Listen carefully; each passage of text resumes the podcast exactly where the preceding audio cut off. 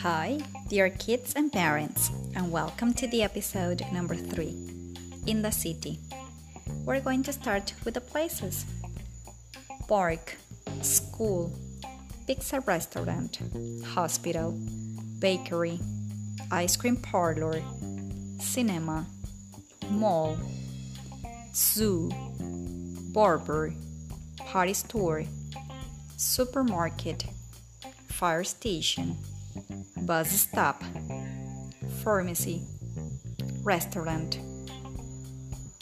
Now repeat after me. Park, school, pizza restaurant, hospital, bakery, ice cream parlor, cinema,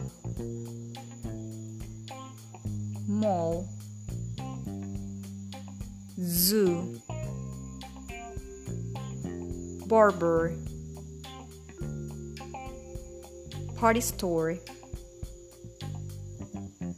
supermarket,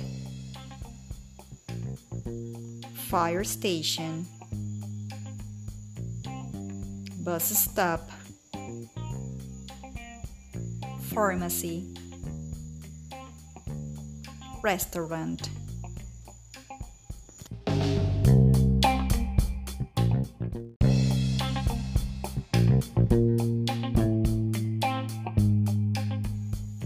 You can use the city map and ask about the different places. For example, where is the park?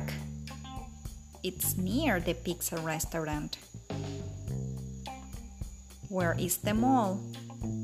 It's in front of the park. Where is the school? It's next to the ice cream parlor.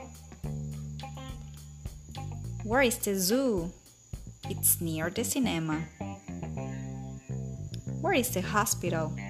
It's in front of the cinema.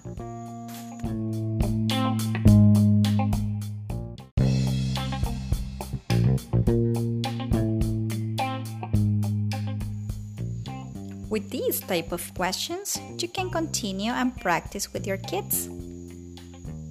Well, this is the end of the episode number 3 in the city. See you next class, kids. Goodbye.